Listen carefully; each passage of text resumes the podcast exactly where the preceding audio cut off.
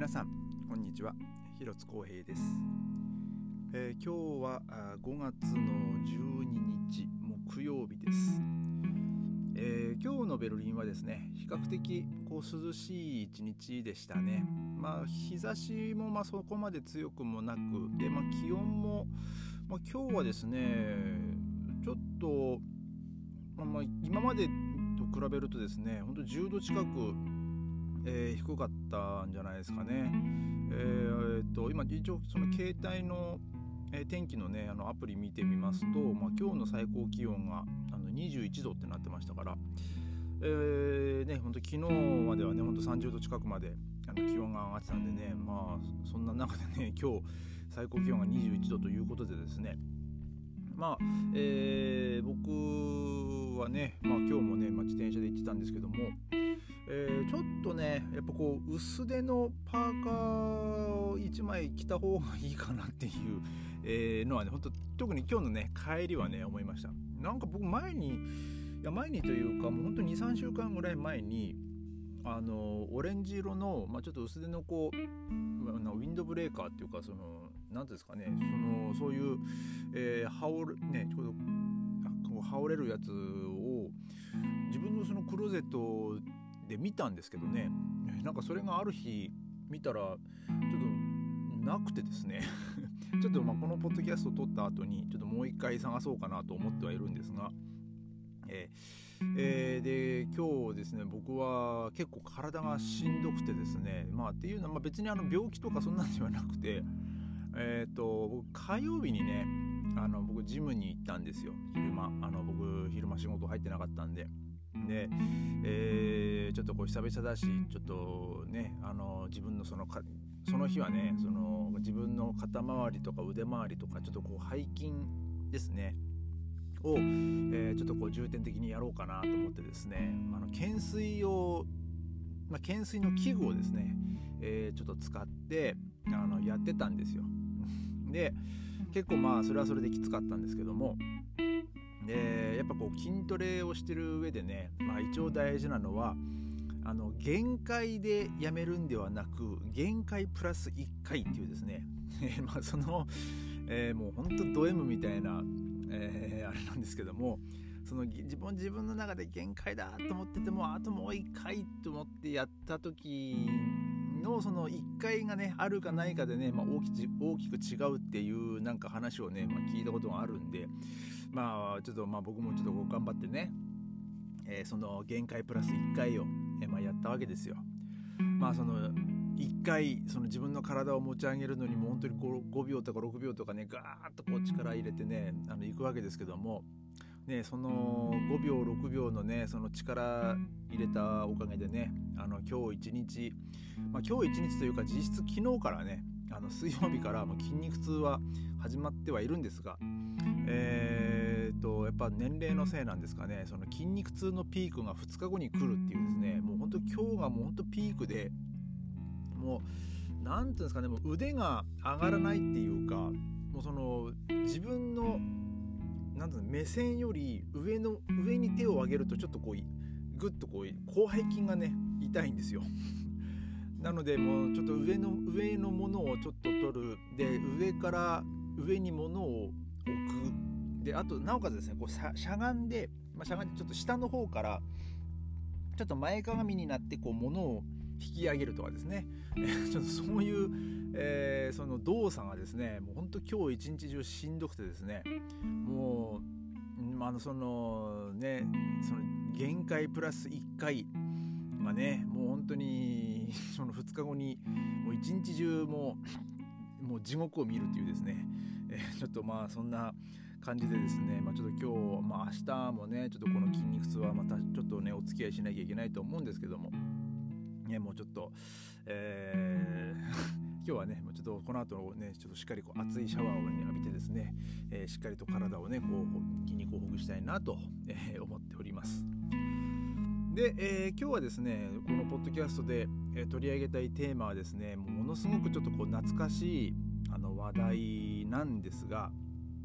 えっ、とですね、ちょっとこれ今日僕はあの、まあ、また、まあ、僕の情報源はインスタグラムのあのでもインスタグラムの、えー、ちゃんとした、えー、そのドイツのメディアのね、えー、アカウントですけども、えこれはあの ZDF の、えアカウントなんですが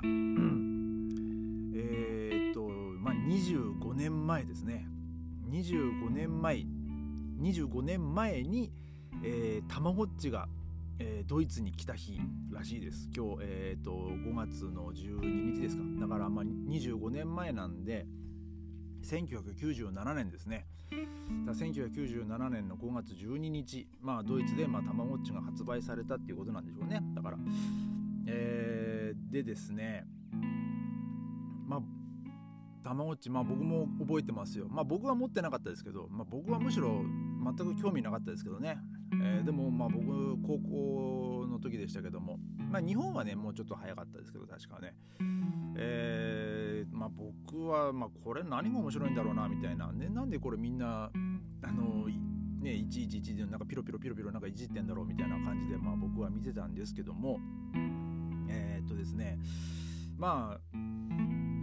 これを聞いてる人たちは多分まあ僕と同じ世代、まあ、もしくは僕のちょっと下とか、えーねまあ、僕の後まあね上まあちょっとね上の人たちだと思うんでたまごっちはね、まあ、知ってると思うんですけども、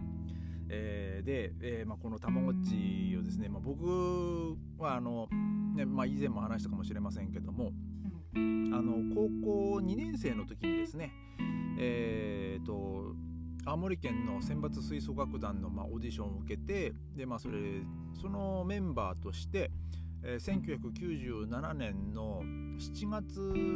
の頭から2週間あのドイツオーストリアを、まあ、演奏旅行で回ったことがありまして、えー、でその時にですねあれは確かミュンヘンだったかなほんと到着して、えー、その日の夜ですよ。晩ご飯を食べに行くのにあのー、ホテルからちょっとこうみんなでこう集団でねぞろぞろと、えー、歩いて行ってたんですよ。でそしたらですねなんか本屋さんかなんかのショーウィンドウに誰かがたまごっちを見つけたんですよ。で「わたまごっち売ってる!」って言ってでみんなで「えマジマジ?」みたいな感じでこう見てた記憶はドイツに卵あのドイツにもたまごっちあるんだみたいな話でねこう言ってたんですけどもまあそうですね実際、えーまあ、僕らがそれをね目にする、まあ、1ヶ月半ぐらい前にですね、まあ、ドイツで発売になってたっていうことですよね。で、えーまあ、このインスタグラムのですね、まあ、それぞれのいろんなこうコメントを見てますとまあ面白いですね。えー、っとまあこれ、まあ、このコメントを書いてる人たちにはですねああもう懐かしい私もこれ持ってたとか、えー、いやこれ欲しかったけど親が買ってくれなかったと、えー、なんかそういう、えー、いろんなコメントがありますね。であとはそのたまごっちの、まあ、名前を名前と一緒にね、えー、コメントしてる人がいましてえっ、とまあこの人はあのジョシュっていう名前を付けてたらしいんですけど5日後に死んだと、まあ、で安らかに眠れっていうこうコメントを、えー、が書いてたりとかですね。であとはですね、えー、まあ私はその名前のない安い中国製のたまごっちを持ってたと。えー、まあなもうななんていうか知らんけどみたいなね、えー、そのまあにまあ要するはパチモンですよ、えー、そういうパチモンを持ってたとか。でまあでもこれはですね、まあ、その学校に持ってって先生に取り上げられたとか まあそれに日本でもあったんですかね、えー、あとそのまあ親にあの買ってってこうせがんだらそのその母親にですよ。そんなジャンク壊れるだけだからダメって言われたと、えー、で結構私はそれがショックだったみたいなこう書いてる、えー、人もいますね。だからまあまあなんでね僕はこれが日本でまあ人気になったのかまあわからないですけどもねまあでもねドイツでもねたまごっちってね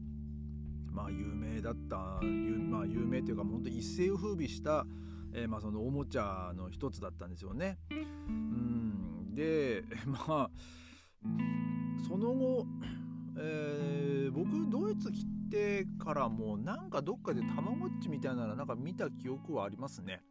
まあ、まあ、今はもうさすがにもう見ないですけどね。うん、もう、えー、なんかでたまなんかたまごっちの形したようなものはね、えー、見ましたね。もう今はもうだ、まあやってる人なんかもほとんどいないと思いますけどもちろん、うんまあ、もう売ってるのも見ないですし、まあ、もうある意味これはねあの90年代、まあ、90年代後半の、えー、まあそのその時代をこう象徴する、えー、まあおもちゃ、まあ、ものですよね、えー、これ日本でもそうだと思いますけども。でもまさかねそのまあ、たまごっちって、まあ、たま本当にドイドイツでもたまごっちってこう、ね、書いてますからね。えー、しかもこうたまごっち数になってますからね。この複数形なんでね、えーえー、だからまあこうやってこの投稿を見てまあ一応まあまあこのコメント自体は一応全部で106件とかね、えー、書かれてますけどもまあ、結構な懐かしいっていう書き込みがまあ多いですね。えー、で私、えー、もう、うん、そうですね。このあこのあこれありましたね。この母親にこんなジャンク品買ってあげないって言われたと。まあただ この、まあ、女の人なんですけども多分私としてだったら多分一日で死んでたと死んでたと思うみたいなね、えー、書いてましたね、まあ懐かしいですね。でもこうやってこう日本でね生まれたものはねドイツでも、えー、あのなんかこうななんか一世を風靡したっていうのもねなんかすごいですよね。あでもあでもこれすごいですね。えー、すいませんちょっとなかなか終われないんですけど、えー、まだ家にある100個以上あると。ただこれ Bluetooth 機能とカラーディスプレイ付きこれいやそれってでもまあオリジなんつうんだろうその当時のものじゃないですよね。きっとねその後新しくなったものとか。まこんな感じでね、えー、25年前ドイツで、まあ、そのたまごっちがま、たまごっちがま発売された日ということですね。えー、まあ、まあ、今はね日本日本もなんだかんだでこうゲーム大国ですから、えー、もうどこの家庭でもまあプレイステーションがあり、まあ、任天堂今スイッチですかねとかねそういうのもありますからねねもう本当にこういうのはねもう日本のこう得意分野ですよねこういうおもちゃとかねそういう玩具を作り出すのは。まあ、えー、今日はね、えー、ちょっとこのたまごっちの ちょっとお話を、えー、させていただきました、えそれではまた明日ありがとうございました。